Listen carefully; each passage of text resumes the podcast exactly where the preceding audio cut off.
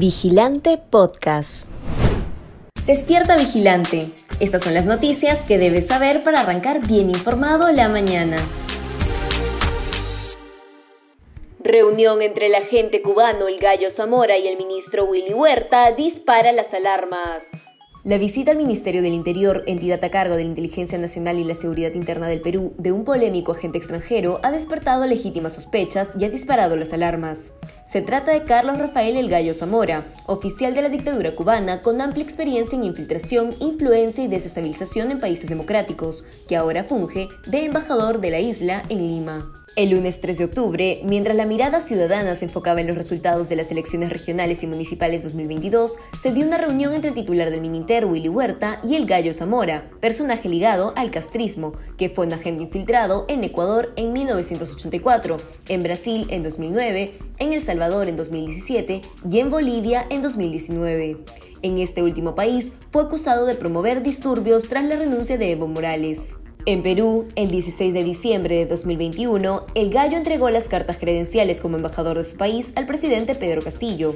Desde entonces, mantuvo un perfil bajo, hasta ahora.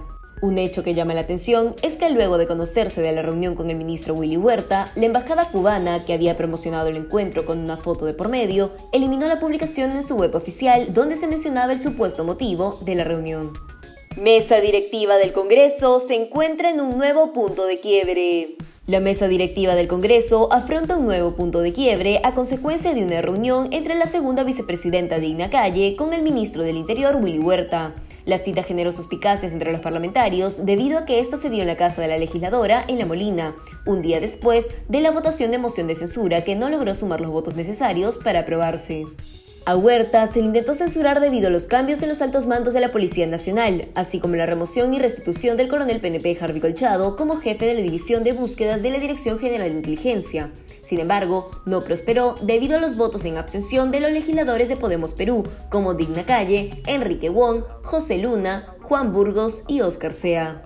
Esta situación se suma a la serie de irregularidades de la mesa directiva. La primera ocurrió con la difusión de una conversación entre la expresidenta del Congreso, Lady Camones, con el líder del partido Alianza para el Progreso, César Acuña, donde recibía indicaciones para acelerar un proyecto de ley que lo iba a beneficiar en su candidatura regional. Debido a ello, Camones fue censurada y reemplazada por el general José Williams de Avanza País. Conoce que está en juego en las principales regiones mineras del país, donde habrá segunda vuelta. En Cajamarca, Moquegua, Cusco y Piura habrá segunda vuelta en diciembre, debido a que ninguno de los candidatos o gobernadores regionales logró superar el 30% de los votos válidos de las elecciones regionales y municipales 2022. Además, estas regiones representan cuatro de las seis principales zonas mineras del país y concentran inversiones estimadas en 29.153 millones de dólares, monto que equivale al 55% de toda la cartera nacional de proyectos de la industria extractiva, que asciende a 53.168 millones de dólares, según datos actualizados del Ministerio de Energía y Minas. Las otras dos regiones con potencial minero son Apurímac y Arequipa, las cuales ya tienen nuevas autoridades definidas para los siguientes cuatro años. Percy Godoy, quien tiene ocho investigaciones fiscales abiertas, gobernará Apurímac, una región que alberga el proyecto minero Las Bambas, que ha enfrentado constantes conflictos en los últimos tiempos y donde además ya ganaron alcaldías claves dirigentes antimineros que postularon por Perú Libre, como el distrito de Charbobacho y la provincia de Cotabambas, por lo que se teme un aumento de la conflictividad social. En Arequipa, Roel Sánchez, quien tiene vínculos con el partido de gobierno, ya adelantó que el proyecto minero Tía María no va.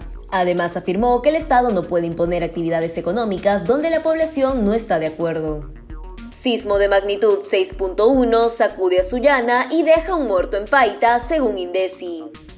En horas de la madrugada del último 5 de octubre, el Instituto Geofísico del Perú registró un sismo de magnitud 6.1 en la escala de Richter a 13 kilómetros al oeste de la provincia de Sullana, en Piura. Este movimiento telúrico se sintió en diferentes ciudades de la región debido a que la colisión de las placas tectónicas provocó múltiples réplicas durante la mañana. Hasta el momento, los representantes del Instituto Nacional de Defensa Civil han afirmado que Piura no ha sufrido graves daños materiales, pues las estructuras de las casas y centros de reunión como cafeterías, restaurantes o colegios no se han visto gravemente afectados con prominentes grietas o derrumbes.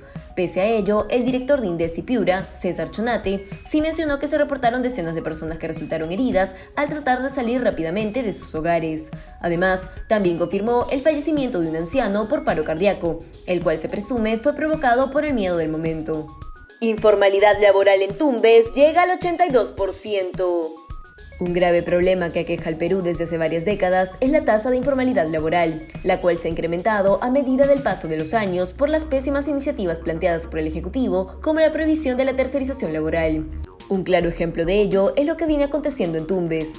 Esta región cuenta con una población económicamente activa de 194.895 personas. Sin embargo, el 82% de ellas no trabajan cumpliendo las normativas laborales vigentes y tampoco pagan impuestos al Estado.